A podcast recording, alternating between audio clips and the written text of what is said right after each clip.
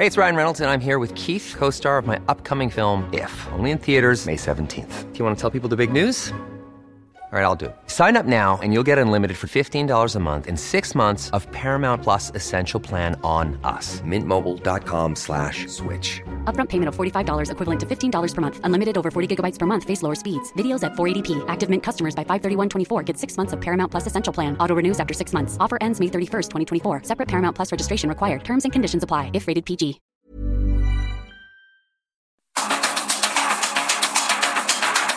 Expertos se reúnen para debatir, desmenuzar a la noticia y a sus protagonistas. Esta es la mesa de opinión de El Heraldo de México y La Silla Rota. Bajo la conducción de Alfredo González Castro y Jorge Ramos por El Heraldo Radio. Iniciamos.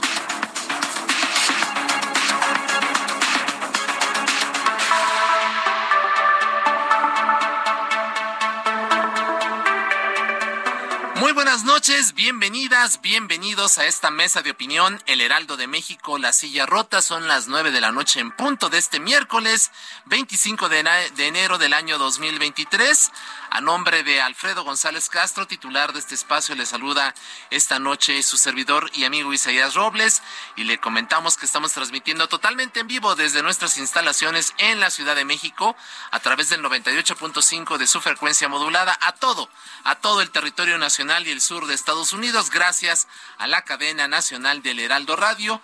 El Heraldo Radio ya tiene redes sociales, síganos como en Facebook como arroba el Heraldo Radio, en Twitter como arroba el Heraldo Bajo bajo. Le invitamos a ser parte de nuestra comunidad digital y como todos los miércoles cada 15 días doy la bienvenida y saludo a mi colega y amigo Jorge Ramos, director editorial de La Silla Rota. ¿Qué tal Jorge? Bienvenido, muy buenas noches. Isaías, ¿qué tal? Muy buenas noches y buenas noches al auditorio.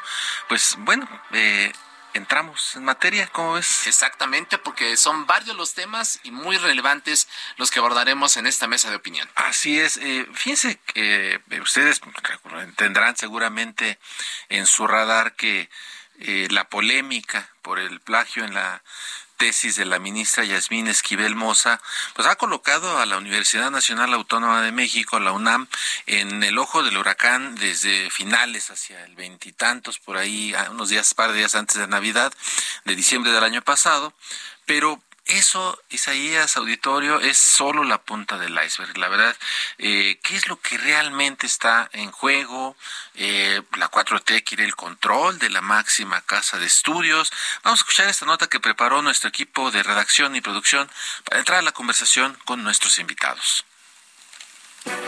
En noviembre la UNAM entrará a un proceso de relevo en la Rectoría. La máxima casa de estudios del país es un reservorio de conocimiento, cultura, ciencia. Por sus aulas han pasado los tres únicos premios Nobel con los que ha contado México, Octavio Paz, Mario Molina y Alfonso García Robles. Uno poeta, otro químico y el tercero un jurista promotor de la paz, humanidades y ciencias duras representadas. Eso es la UNAM pero también es trampolín político. 26 de 33 rectores que han tenido la UNAM de 1910 a la fecha han sido funcionarios de primer nivel de gobiernos de distinto signo político. Juan Ramón de la Fuente, José Narro, Guillermo Soberón, José Vasconcelos, Manuel Gómez Morín, entre otros. La UNAM es, pues, un crisol, pero no es un reducto de neoliberales ni de comunistas, etiquetas que hoy se imponen desde Palacio Nacional, informó Gina Monroy. Pues bueno, exactamente, para hablar de la encrucijada en la que se enfrenta nuestra máxima casa de estudios, damos la bienvenida a nuestros invitados esta noche. Jorge, se trata de Ángel Díaz Barriga, exdirector del Centro de Estudios sobre la Universidad de la UNAM, precisamente nuestra máxima casa de estudios. Doctor Díaz Barriga, bienvenido, muy buenas noches. Buenas noches, Isaías. Gracias. Un gusto de estar con ustedes y su audiencia. Al contrario, muchas gracias. Un honor y un placer tenerlo con usted. Y también damos la bienvenida a Roberto Rodríguez, un experto en temas de educación. ¿Qué tal? Bienvenido. Muy buenas noches. Gracias por estar en este espacio. Isaías, muchas gracias. Gracias por la invitación. Este, un saludo a mi colega Ángel y, y también a Jorge Ramos. Gracias. Bueno, pues muchísimas gracias, eh, doctores, ambos. Realmente un lujo eh, tenerlos aquí en esta conversación para, para entender qué está pasando en la universidad, qué es lo que va a suceder en la universidad y si este contexto que estamos viendo tiene alguna repercusión, alguna, eh, eh, digamos, influencia, connotación política, política, lo estamos viendo. Y pareciera que noviembre, Isaías, invitados, auditorio, pareciera que noviembre está muy lejos. Eh, en, en noviembre hay relevo en la rectoría de la UNAM, concluye su segundo periodo, se religió el doctor Enrique Graue y bueno, doctor Angelías Barriga, ex director del CESU, eh, un conocedor de los temas universitarios, eh, para entrar en materia, eh, ¿cómo es el proceso para elegir un rector en la UNAM? Porque luego a veces hay voces que hablan casi casi de que tiene que ser votado por la comunidad o que lo elige el Consejo Universitario. ¿Cómo se elige un rector en la UNAM, doctor Ángeles Barriga? Quien establece el el procedimiento para la designación del rector en el caso de la universidad es el Estatuto General. Y el Estatuto General lo que determina es algunos requisitos para cumplir el perfil de alguien que aspira a ser rector. El requisito muy genérico. O sea, mexicano con mayor de 35 años, de 70, con un Vamos a, pedirle al doctor Ángel Díaz Barriga que, que, que mejoremos la, la, comunicación porque es muy relevante lo que estamos conversando. Se estaba allí cortando. Vamos a, pedirle eh, que que nos ayude a, ubicarse en otro espacio o a mejorar la comunicación. Eh, vamos, ya nuestro equipo de producción está trabajando eh, en ello, Jorge, pero si quieres, mientras en lo que recuperamos la comunicación eh, con el doctor Díaz Barriga, vamos a preguntarle al doctor Roberto Rodríguez, experto en educación. ¿Es anticuado este modelo que se utiliza actualmente para elegir al rector de la UNAM?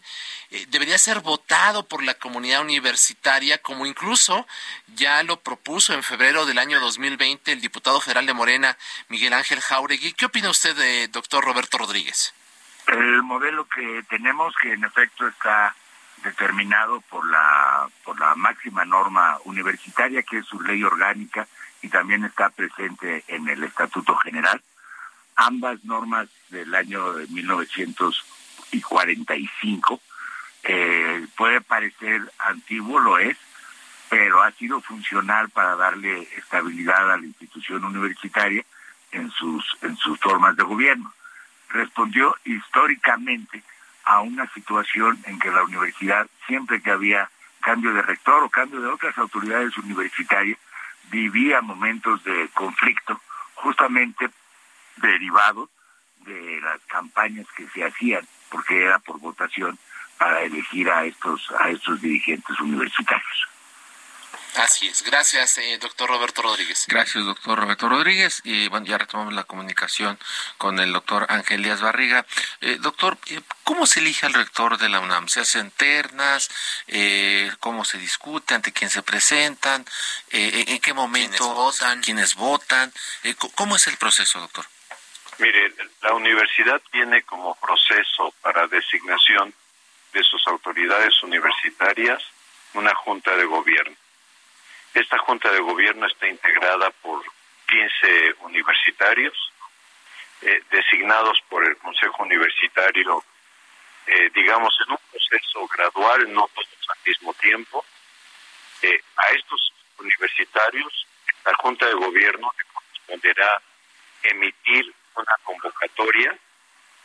En el caso de la designación del rector no hay terna, se establece una convocatoria donde los que consideren que requisitos presentan su proyecto y de alguna forma la Junta de Gobierno ha analizado las posiciones que va encontrando en la comunidad, mm, digamos, en las últimas designaciones, en ocasión presentado más de 15 personas, sin embargo, la Junta de Gobierno, digamos, ha tomado, de acuerdo a lo que percibe la discusión universitaria, es ocho o diez académicos máximo para que presenten su proyecto de trabajo ante la Junta y en función de cómo vayan presentando el proyecto de trabajo, este,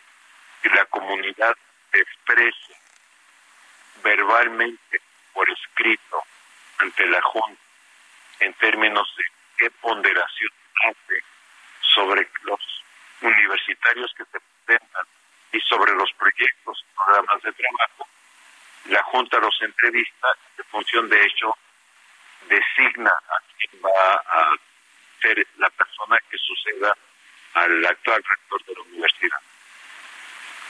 Perfecto. Entonces, quien, hace después de esta auscultación, por la mano de alguna manera, de todos los candidatos, una vez presentados los proyectos, es la Junta de Gobierno la que decide finalmente quién asumiría la, la rectoría.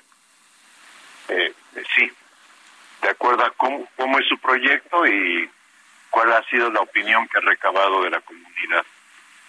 Muy bien. A ver, esta, esta, me llama la atención esta opinión, esta eh, recabar la opinión de la comunidad. ¿Cómo lo hace? ¿Cómo la Junta de Gobierno conoce la opinión de la comunidad universitaria sobre quienes están postulándose como eventuales candidatos a la rectoría? Eh, lo que hay que entender ahí es que la comunidad cada vez es más compleja. Eh, la Junta de Gobierno obviamente no alcanza a escuchar a todos los universitarios, establece fechas para que, de acuerdo a una rotación que hace por las diferentes entidades académicas, los universitarios que gusten eh, vayan presentando sus argumentaciones ante miembros de la Junta y da la opción de que aquellos que deseen expresarse particularmente por escrito lo hagan.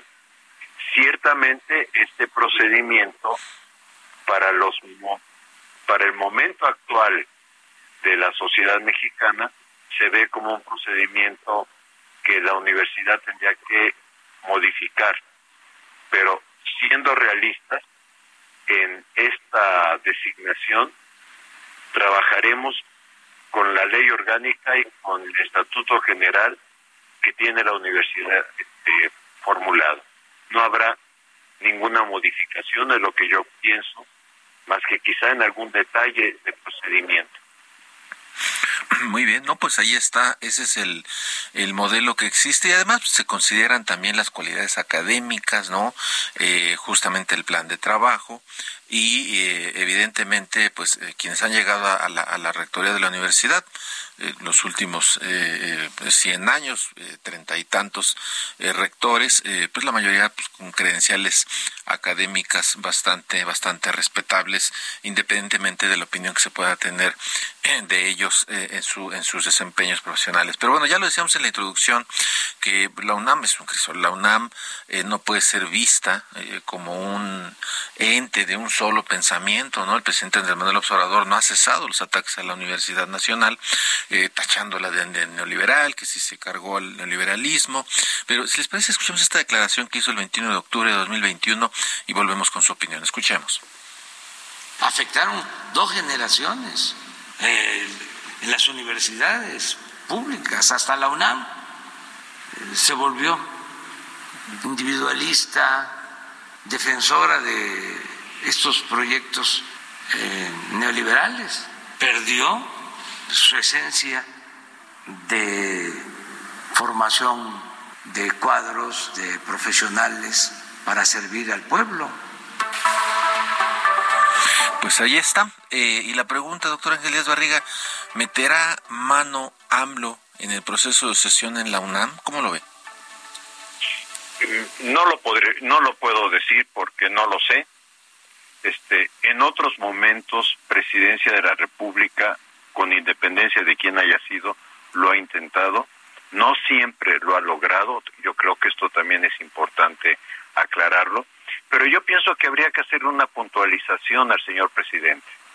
O sea, ciertamente la UNAM ha trabajado en proyectos mucho más individualistas pero eso se debe a que desde los años 90 se establecieron políticas de educación superior individualistas, meritocráticas en este país. Y lo que muchos universitarios esperábamos, y aquí no solamente hay que culpar a la UNAM, honestamente, Lo que muchos universitarios esperábamos es que en la ley de educación superior que aprobó el Congreso en 2021, precisamente todos los programas que el presidente puede calificar de neoliberales o que puede calificar de eh, conservadores o que puede calificar de individualistas desaparecieran de la vida universitaria. Y muchos académicos lamentamos que esos programas sigan existiendo en el proyecto para las universidades mexicanas, no para la UNAM. En la Ley General de Educación, de Educación Superior que se aprobó en 2021 y en todas las normas que establecen que siguen fomentando este individualismo este y que no se quiso matar, que no se quiso quitar. Eh, eh, este es un problema, pero es un problema del país, no de la UNAM. Así es. Muchas gracias al doctor Ángel Díaz Barriga. ¿Quiere la 4T hacerse del control de la máxima casa de estudios para convertirla en un espacio de adoctrinamiento? Doctor Roberto Rodríguez, experto en educación, ¿qué opina usted?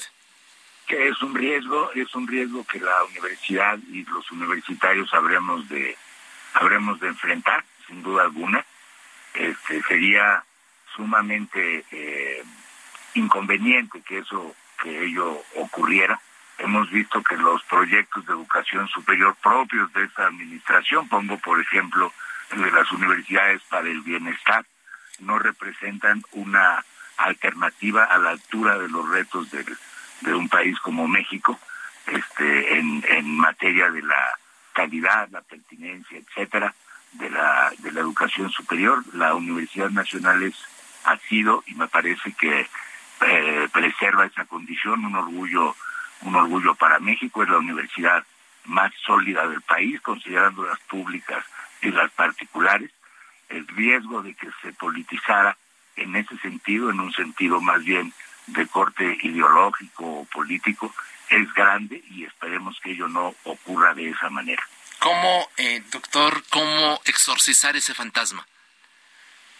Bueno, la universidad tiene una fortaleza, se la dan sus años de, de trayectoria, su magnitud, su prestigio, su prestigio social, desde luego, y tiene una fuerza propia que hace difícil y complicado esta idea de colonizarla desde el poder público. Ah, sería terrible que eso ocurriera. Eh, habría que ver eh, cuál es la, reacción de la, de la comunidad universitaria pues, en defensa de su, de su universidad y también de todos los mexicanos, ¿no? En defensa de la, de la máxima casa de, estudios que es la Universidad Nacional y donde ya decíamos, eh, nuestros premios Nobel que tiene México, eh, pues han pasado por, por sus aulas, ¿no? Eh, y de varias, ¿no? Eh, ramas de la del conocimiento, humanidades, en fin, poetas, en y fin. De su autonomía, que es el valor y el instrumento más preciado para la Universidad Nacional. Así es, así es, así es, y que fue, y ya estamos ya, este, a casi 100 años, ¿no? De cumplir de, de esta, esta autonomía de la Universidad Nacional. Doctor Ángel Díaz Barriga, preguntarle, eh, evidentemente, ya lo mencionaban ustedes hace rato, eh, hace unos minutos, eh, la UNAM pues, efectivamente se masificó, eh, tuvo, digamos, un, crecimiento y quizá no se le compensó con el, con el presupuesto necesario. hemos visto también que el desarrollo de las ciencias, tanto las duras como las humanidades, pues se han visto afectadas por estas mismas políticas. Doctor Ángeles Barriga, preguntarle cuáles son los retos para el siguiente o la siguiente rectora, rector de la Universidad Nacional. Doctor Ángeles Barriga. A ver, yo quisiera decir dos cosas antes. Es una institución ideológicamente muy diversa. Yo creo que un gran mérito, y yo porque de algún momento tuve la oportunidad de visitar las universidades después de los golpes de Estado en Sudamérica, yo creo que un gran mérito de la UNAM es esa sustancia que le permite preservar en su seno a todas las ideologías. Todas las ideologías caben en la universidad, todas las posiciones políticas están expresadas en la universidad.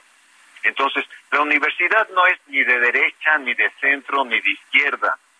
Es una institución ideológicamente plural. Ahora, si usted me pregunta cuáles son los retos que tiene el próximo rector, yo diría dos. Hay un reto fundamental que es para cualquier institución de universitaria, que es saberse adecuar a su tiempo.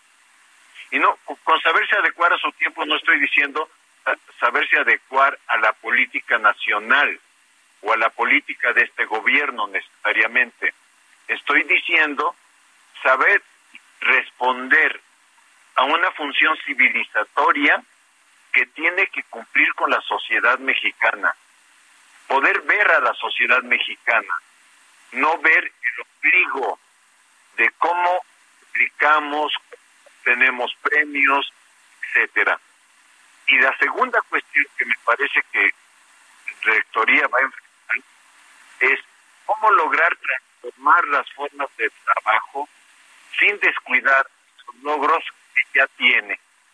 Pero necesita voltear hacia la docencia, a la docencia como función sustantiva, hacia los procesos de formación de estudiantes, hacia una transformación de nuestras prácticas pedagógicas. Y no estoy pensando en un en una incorporación de tecnologías solamente. Estoy pensando en un trabajo pedagógico que permita la formación del alumno, hacia una transformación curricular de los planes de estudio que promueva la interdisciplina, pero al mismo tiempo la atención de los problemas sociales y a la necesidad de formar profesionistas para el crecimiento económico del país, pero profesionistas con sentido social.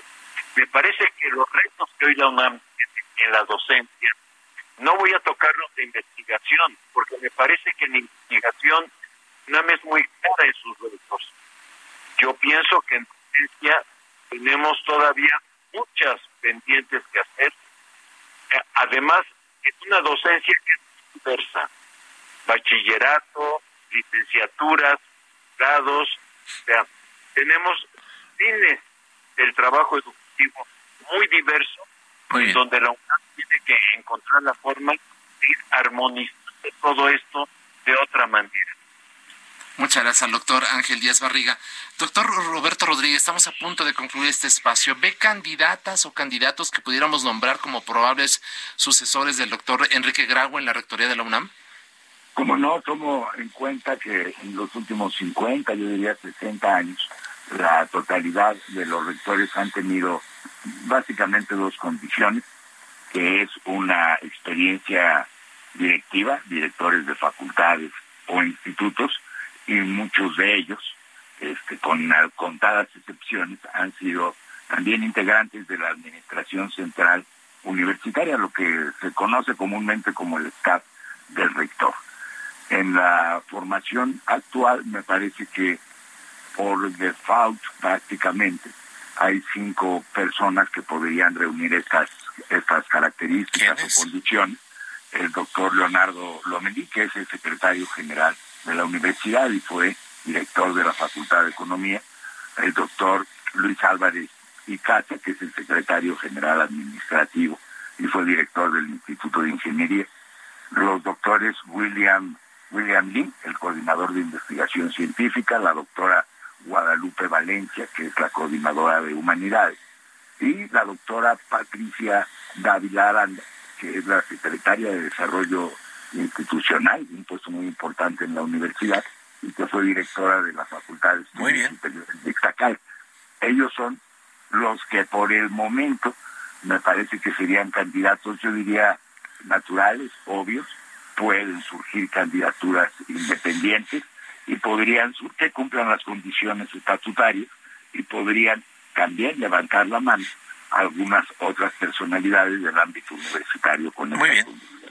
Muchas gracias, doctor. Ángeles Barriga, 20 segunditos. ¿Usted vería a alguien o alguno de los que nombró el doctor Roberto Rodríguez? Mire, honestamente, yo en este momento pienso que no hay este un universitario o grupos de universitarios estén teniendo o un pronunciamiento personal o un pronunciamiento de grupos que digan Muy bien. nos ocupemos a determinada persona. Yo pienso más bien en grupos universitarios como, bueno, este, los médicos han Muy bien. tenido ya por muchos años la Cuatro rectores, así es. Doctor, no- nos cae la, la guillotina. Eh, mucho les agradecemos. Les sí. agradecemos a ambos el que hayan estado con nosotros y seguiremos, por supuesto, hablando del futuro de nuestra máxima casa de estudios. Gracias por lo pronto, Ángel Díaz Barriga, Roberto Rodríguez. Vamos a hacer una pausa, volvemos.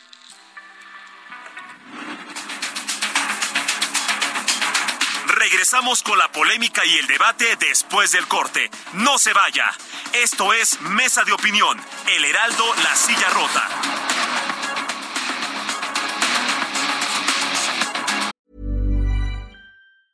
It's that time of the year. Your vacation is coming up. You can already hear the beach waves, feel the warm breeze, relax, and think about work. You really, really want it all to work out while you're away. Monday.com gives you and the team that peace of mind. When all work is on one platform and everyone's in sync, things just flow wherever you are. Tap the banner to go to Monday.com.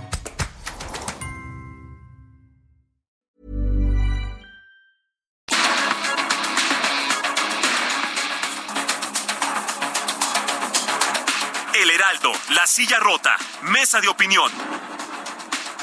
La polémica y el debate continúan.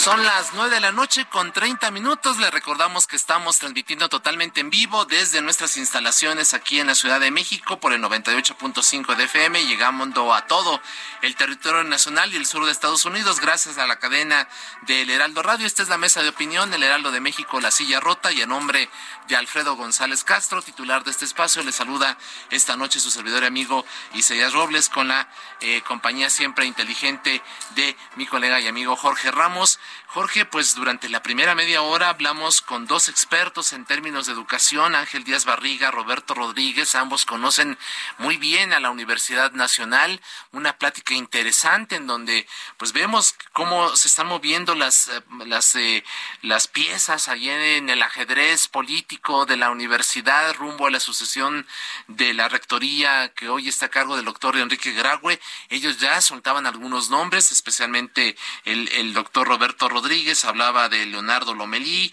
Luis Álvarez y Casa, William Lee, Guadalupe Valencia y Patricia Dávila Aranda como los posibles sucesores de Enrique Graue. Vamos a ver si el tiempo le da la razón. Hay que recordar, el año pasado, Jorge, en una mesa similar hablamos del futuro de la Corte y los dos expertos a los que entrevistamos hablaban de la eh, ministra Norma Piña como la eventual sucesora de Arturo Saldívar y le atinaron. Así fue, así es, así es, este, así que en esta mesa, pues podemos estar ahí escuchando quién será el próximo rector o rectora Seguramente, de la, de la entre UNAM. estos cinco nombres podría, podría surgir el, el- el nombre del próximo rector de la máxima casa de estudios. Interesante lo que está ocurriendo en la UNAM y pues está ahí en la encrucijada entre el asunto de la tesis de Yasmín Esquivel, los reclamos por una falta de respuesta que muchos consideran poco contundente del doctor Graue, los señalamientos que hizo el ENEP eh, en su momento, Ah, bueno, en fin, entonces vamos a ver porque todo esto pues está creando un caldo de cultivo interesante del sobre el futuro de nuestra máxima casa de estudios. Así es, de aquí a los próximos meses, hasta noviembre, pues habrá que estar atentos con la Universidad Nacional, nuestra máxima y muy querida casa de estudios.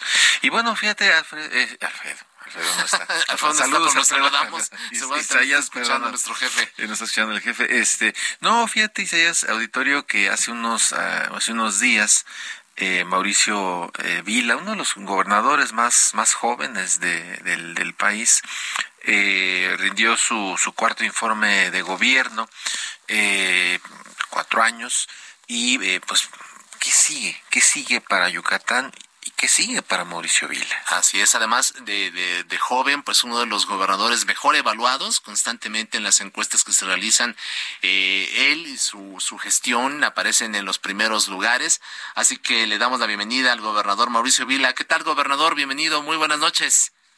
Muy buenas noches, un gusto poder estar con ustedes y con todo su auditorio. Muchas gracias, gobernador. Muchas gracias, gobernador. Y bueno, un poco en broma, se dice cuando algo está pasando muy mal en el mundo, en México, vámonos a Yucatán, es el lugar ideal, ahí no se va a acabar el mundo, ahí, ahí vamos a sobrevivir un poco. Se dice broma, pero, eh, gobernador, eh, ¿es verdad que, que Yucatán es un paraíso? No tenemos noticias, afortunadamente, de balaceras, de secuestros. Eh, ¿Por qué es un oasis? Eh, Yucatán, gobernador? Pues mira, primero que nada te diría que, que las y los yucatecos eh, son gente ejemplar, ¿no? O sea, aquí la gente eh, está enfocada en salir a trabajar, a ganarse la vida de una manera honesta en términos generales. Y la otra es que hemos generado una gran alianza ¿no? entre gobierno y ciudadanía. Tenemos un estilo de gobernar que es eh, gobernar en equipo. Aquí las decisiones no las toma una sola persona, no las toma el gobernador solito. Aplicamos la gobernanza, escuchamos a todos los sectores sociales, empresariales, colegios de profesionistas, etcétera, etcétera. Y hoy lo que te puedo decir es que lo que hay en Yucatán son resultados, ¿no? Hoy en Yucatán, el estado más seguro del país, no solamente repetimos porque lo fuimos en el 21 y también en el 22, pero en el 22 bajamos la incidencia delictiva un 60%.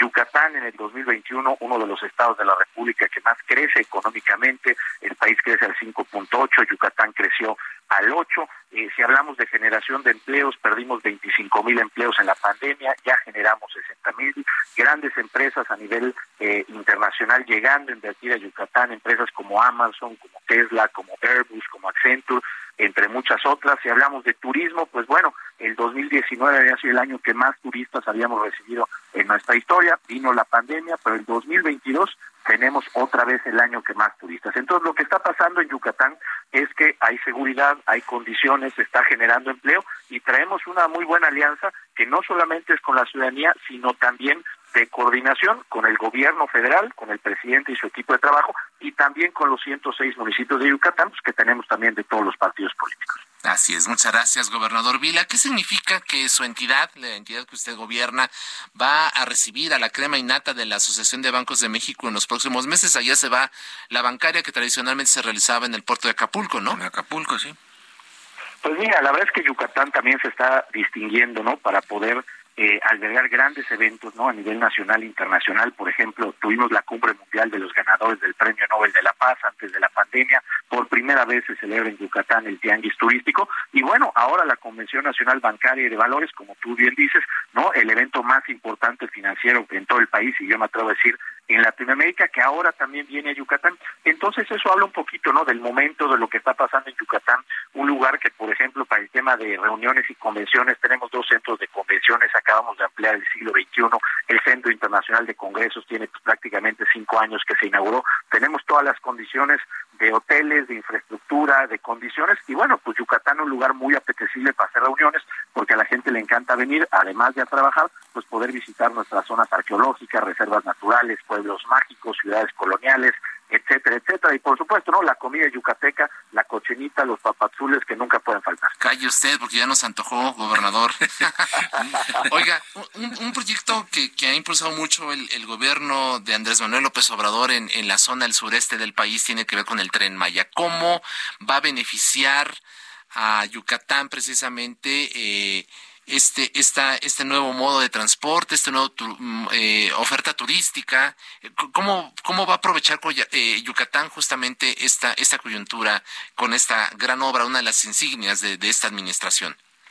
Pues mira, para nosotros es una gran oportunidad. Yo por eso he apoyado el proyecto del Tren Maya desde un principio, porque tener un medio de transporte rápido y eficiente que nos permita traer parte de los 12, 14 millones de turistas que llegan a Cancún y a la Riviera Maya, por supuesto que nos va a generar más turismo, más empleo y desarrollo económico. Mucha gente me dice, oye, gobernador, pero el tema ecológico, mira, yo no sé qué esté pasando en otros estados, ¿no? Yo no soy gobernador ni de Tabasco, ni de Chiapas, ni de Campeche, Quintana Roo. Lo que te puedo decir es que en Yucatán, las vías del tren, por ejemplo, de Campeche a Mérida, se están construyendo sobre las vías existentes, ¿no? Quitaron las viejas y pusieron las nuevas y de Mérida hacia Cancún se están utilizando dos carriles de la supercarretera. Entonces aquí en Yucatán no hay ese impacto y por eso estamos apoyando esta obra y estamos convencidos que va a ser algo muy bueno porque además el tren no solamente es turístico, también es de carga y que nos va a venir a brindar no solamente más turismo, sino también más competitividad. Así no, está excelente. Y, ya, y ya creo que es muy importante, a finales del año pasado se llevó a cabo allá en Mérida eh, una reunión de Guanifra Latam, que esta casa editorial, el Heraldo de México, empujó y, patrocinó eh, la celebración allá de esta reunión de periodistas que de todo el continente, incluso de, Europa, se dieron visita ahí en, en Mérida. Y la verdad es que sí, es, es, se está convirtiendo pues, y, y, qué bueno, en, en un lugar atractivo para eh, llevar a cabo este tipo de, reuniones. Pero, gobernador, eh, pasando un poquito a los temas... Eh, pues, de la grilla. De la grilla. los temas políticos. Este, ya sé que usted este, se lleva muy bien con el presidente, eh, todo muy bien, pero, a ver, Mauricio Vila va en serio por una postulación presidencial en el 2024. ¿De qué dependería? Pues mira, primero que nada, quiero decirte, sí hay muy buena relación con el presidente, su equipo de trabajo el presidente nos ha escuchado, nos ha apoyado, ha atendido las necesidades de Yucatán. Y yo no sé, yo no por ser pues, del PAN, pues voy a estar sistemáticamente en contra del presidente de la República. Al contrario, ¿no? Hay muchos temas que estamos trabajando en Yucatán. Te podría hablar de otros proyectos como las centrales termoeléctricas, la ampliación del puerto de Progreso, el Gran Parque de la Plancha, entre algunos otros. Yo lo que sí creo, y te lo digo sinceramente, es que la gente ya está cansada de los pleitos entre políticos, que suficientes problemas tiene este país para estarnos metiendo el pie los unos a los otros. La gente lo que quiere es que le demos resultados. Y yo creo que si trabajamos en equipo y de manera coordinada, respetando las atribuciones que nos da la ley, tenemos mucho más posibilidades de tener resultados como los estamos dando en Yucatán. También creo que el político que quiera tener futuro, primero le tiene que dar futuro a sus ciudadanos, ¿no? Tenemos que dar resultados para poder hacer opciones viables. Ahora, eh, se ha hablado mucho, oye, que si Mauricio Vila puede ser candidato de la alianza, que si quiere o no quiere. Pues mira, a ver, a cualquier político que le pregunte si quiere ser presidente de la República, te va a decir que sí, y yo no soy la excepción. Aunque algunos dicen que los den por muerto, ¿no? Bueno, pues así tú, sabes cómo es eso, ¿no? Así es. Entonces, eh, yo lo que te diría es, a ver, de que me gustaría, me gustaría, pero para mí no son los tiempos todavía. ¿Por qué? porque yo soy gobernador, tengo una responsabilidad aquí en Yucatán, pues, que me dieron los yucatecos, ¿no? De ser gobernador, me queda año, nueve meses todavía. Y tenemos muchos proyectos que estamos trabajando en Yucatán, pues que yo no puedo tirar por la borda, pues por tener una aspiración que pueda ser legítima o no. Entonces yo lo que quiero es seguir dando resultados en Yucatán. Si hoy mi nombre se menciona en toda esta plática es porque en Yucatán hoy somos líderes en generación de empleo, en seguridad, en crecimiento económico, en cuidado del medio ambiente. Si damos resultados, seguramente habrán eh, posibilidades, pero me quiero esperar los tiempos legales y los tiempos legales van a ser a finales de este año. Ya a finales de este año, habiendo aterrizado proyectos, si se dan las condiciones, a mí sí me gustaría poner los resultados de, Yucatán a disposición del partido. ¿Para qué? Pues para estar en una candidatura, para sumar a, a él o la, la que pueda porque también yo creo que hoy no se trata de quién quiere, se trata de quién puede. Y el que pueda y el que tenga posibilidades, debemos todos de cerrar filas y apoyarlo. Claro, ahora, gobernador, eh, hablando de, ya lo decía, la, la, relación con el presidente de la República es buena, que no son tiempos de estarse eh, peleando entre unos y otros. Eh, ¿Cómo ve las cosas, eh, digamos, dentro de los partidos de oposición al gobierno federal? Y concretamente me refiero al PAN, al PRI, al PRD. ¿Cómo ve las cosas ahí? Y sobre todo, esto que señalaba en algún momento de su intervención, el tema ciudadano. ¿Cómo incorporar este elemento? Pues mira, creo que como, como toda relación tiene sus altibajos, ¿no? Lo hemos visto a lo largo de, de, los últimos meses. Pero mira, yo creo que hoy eh, se ha logrado un acuerdo importante, ¿no? Eh, y yo quiero felicitar a Marco Cortés, el presidente de, del PAN, porque creo que llega a un buen acuerdo, ¿no? Que nos beneficia a todos. ¿En qué sentido?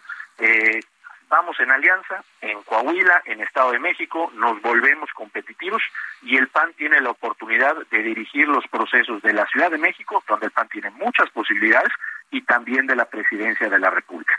Ahora, ¿qué necesitamos no en este tema de la alianza, hablando específicamente de la presidencia de la República? Pues tenemos que sentarnos, ¿no? O se tienen que sentar a discutir los dirigentes de los partidos en generar reglas claras que permitan la participación de quienes quieran, ¿no? Porque aunque el PAN va a, conducir el, el, proceso, pues seguramente habrá gente del PRI, del PRD que quiera participar y hay que abrirles las puertas.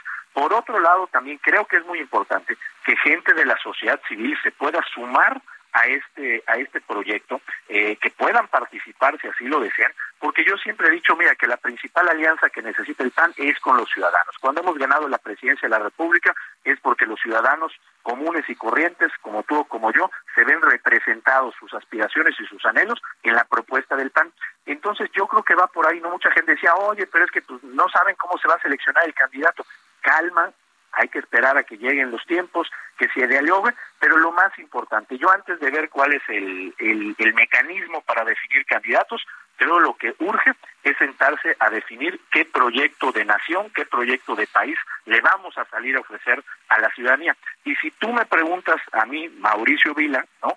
Yo te diría que hoy este país está muy polarizado, que esta polarización a la larga no va a dejar nada bueno y que yo creo que debemos de poner nuestras eh, diferencias a un lado para poner las cosas que tenemos en común por delante, tener altura de miras y generar un proyecto de país donde quepamos todos, ¿no? Porque eso de que hoy eres fifí, eres chairo, eres conservador, eres lo otro, creo que a la larga no va a dejar nada bueno y lo que necesitamos es sumar porque este país tiene un gran potencial que si trabajamos todos juntos seguramente tenemos más posibilidades de aprovechar. Así es. Gobernador eh, de Yucatán, Mauricio Vila, pues muchas gracias por esta conversación. Estaremos pendientes. Vamos a ver qué ocurre de aquí, como usted bien dice, a finales de año. Vamos a ver qué hacen las dirigencias partidistas en la construcción de esta coalición Va por México. Y por lo pronto, pues le agradecemos mucho el que haya estado con nosotros y con el público de la Mesa Opinión del Aldo México, La Silla Rota. Gracias. Un enorme abrazo. No, hombre, al contrario, muy buenas noches y muchas gracias por el espacio. Buenas noches, gobernador. 945.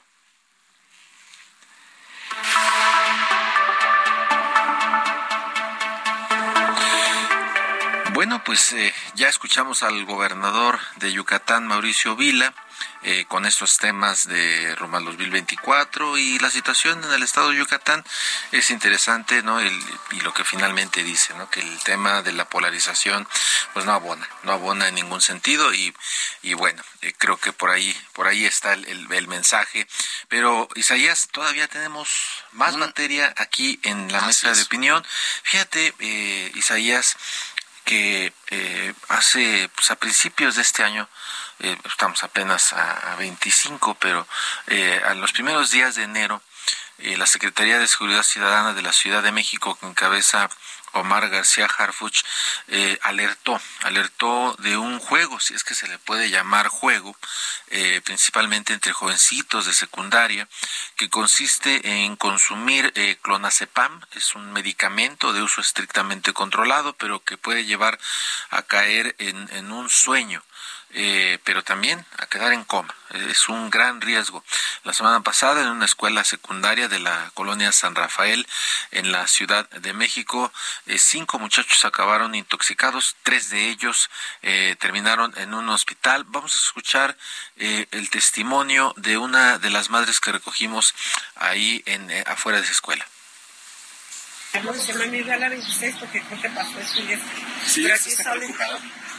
Pues la verdad sí, sí, me preocupa mucho eso, porque como están sacando que lo del destrozo del zapón de youtuber, entonces eso me preocupa mucho a mí, porque yo conozco a mi hijo, pero ya se ve que cada niño, que la verdad sí es de preocuparse.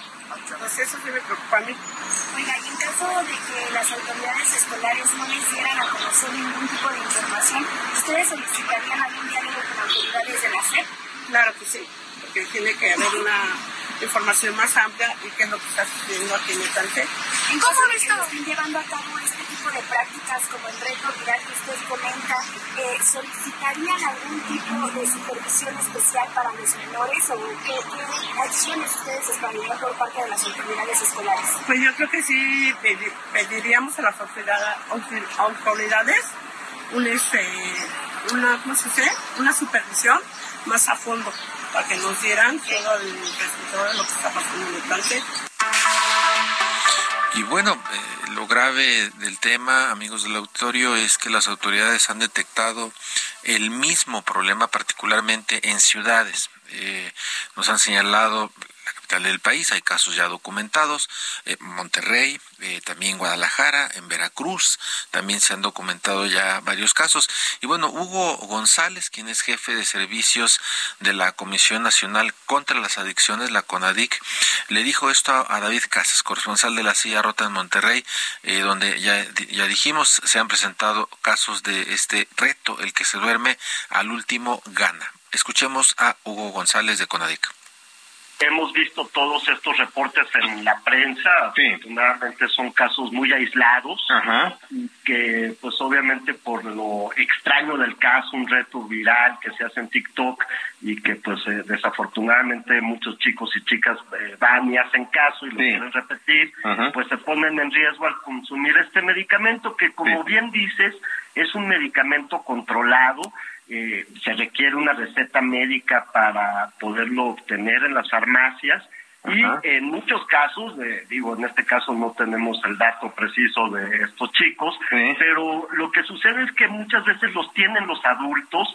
se los han indicado por alguna razón eh, este medicamento que eh, te cuento no tiene una indicación en menores de edad, es un medicamento exclusivamente indicado en adultos y que pues desafortunadamente a veces por la falta de cuidado, de precaución, los padres y las madres pueden dejarlo en un eh, cajón en un eh, lugar visible y por curiosidad, en este caso por un reto, pues andan buscando estos medicamentos y puede haber este tipo de situaciones de, de sobredosis. Eh, eh, son medicamentos que, como te digo, no están diseñados ni, ni están indicados para menores de edad, porque pues los menores de edad se tardan más tiempo en eliminar las sustancias que ingieren, los medicamentos que ingieren, las dosis, eh, pues obviamente al hacer un reto conocen por completo qué dosis son seguras o qué dosis pueden hacerles daño y pues yo a través de este medio pues sí hablaría más bien con los padres, las madres de que guarden este tipo de medicamentos en lugares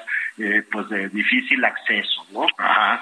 Ahora, eh, ustedes han, han tenido reportes, han detectado algunos otros casos parecidos o de este tipo en, algunos estados de la República, además de Nuevo León? Eh, mira, no hemos tenido reportes, nosotros tenemos dos vías de informarnos de lo que sucede eh, en, la población. Mm. Por un lado tenemos eh, la línea de la vida, es una línea que está abierta 24 horas, 7 días a la semana y que eh, pues ahí acuden y, es una línea de atención inmediata. No tenemos reportes de este tipo de, incidentes a través de esa línea y eh, que es una línea, digamos, inmediata, ¿no? Esta la tenemos pues todo el día, siempre está funcionando. Y por otro lado, eh, se, tenemos el Observatorio Mexicano de Salud Mental y Consumo de Drogas, que puedes visualizar en la página de CONADIC, y ahí tenemos reportes globales de todo el país de urgencias, de eh, atención médica, inclusive de defunciones. Y eh, te puedo contar que el reporte que tenemos ahorita ya completo y analizado del 2021, en ese año de cerca de, estamos hablando de 34 mil, un poco más de urgencias reportadas a este sistema, eh, pues aproximadamente de esas 34 mil, solamente 840 casos fueron debido a este tipo de medicamentos que se llaman benzodiazepinas. Entonces, realmente podemos decir que no es un problema mayúsculo, justo por el control que se tiene de estos medicamentos y que eh, pues la mayor parte de estas urgencias, también te lo digo, pues son en adultos, no, no son en menores de edad, sino que en adultos que tienen acceso a ello y que, pues por lo tanto, eh, digo, no tenemos identificados casos particulares como el de estos chicos, pero al parecer y afortunadamente es algo que no se ha generalizado en la población. A, eso iba. Entonces, eh, no, no hay, bueno, los riesgos siempre existen, pero la posibilidad de que este tipo de situaciones se, extienda eh, por simplemente por juego, por retos en el resto del país, o eso ya corresponde a las autoridades de policíacas, judiciales, no sé, los gobiernos. Claro, mira, eh, en este sentido yo creo que nos corresponde a todos. Eh, son medicamentos que tienen una indicación muy, muy específica. Eh, debemos de recordar que cualquier tratamiento médico, sea controlado o no sea controlado, pues debe de ser prescrito por un personal eh, de la un profesional de la medicina. Entonces, más bien la recomendación sería no usar medicamentos sin prescripción, eh, guardar los medicamentos que se tengan a, la mano, eh, sobre todo para menores de edad. Digo, también hay casos, te comentaré, de, de mascotas que van y encuentran unas tabletas y se las comen, ¿no? O sea, son, son riesgos que se dan en nuestro hogar y que los podemos evitar, ¿no? Eh, afortunadamente el clonazepam y este tipo de medicamentos, como te digo, son eh, controlados y, pues para un menor de edad no es fácil conseguirlo, no, no va a llegar a una farmacia y conseguirlos directamente porque no se los van a dar. Ah, okay. Bueno, y este miércoles la Comisión Federal para la Protección contra Riesgos Sanitarios, la COFEPRIS, emitió un comunicado donde advierte a los padres de familia a que tengan cuidado si en sus hogares hay quien usa clonazepam por prescripción médica, porque el jueguito entre comillas es el que el que se duerma al último gana, pues puede dejarlos hasta en coma. Eh, también se ha documentado en la silla rota que el clonazepam se puede conseguir como si fueran chanclas en el en, eh, puestos de Tepito, incluso hasta grupos de WhatsApp. Ahí están las alertas, Isaías. Así es, pues un tema, un tema muy relevante. Y bueno, pues ya estamos en la parte final de este espacio. Agradecemos a quienes hacen posible este esfuerzo. Ángel Arellano en la producción con el apoyo de Gina Monroy. Ulises Villalpando en los controles técnicos. Gustavo Martínez en la ingeniería. Lo esperamos el próximo miércoles, 9 de la noche, en la mesa de opinión a fuego lento. Dentro de 15 días, aquí en la mesa de opinión en la silla rota. Descanse, muy buenas noches. Quédese con Víctor Sánchez Baños en las frecuencias del Heraldo Radio. Muchas gracias, Jorge. Muy buenas noches. Muy buenas noches y no se les olvide ser felices. gracias. Quédese en el 98.5 de FM.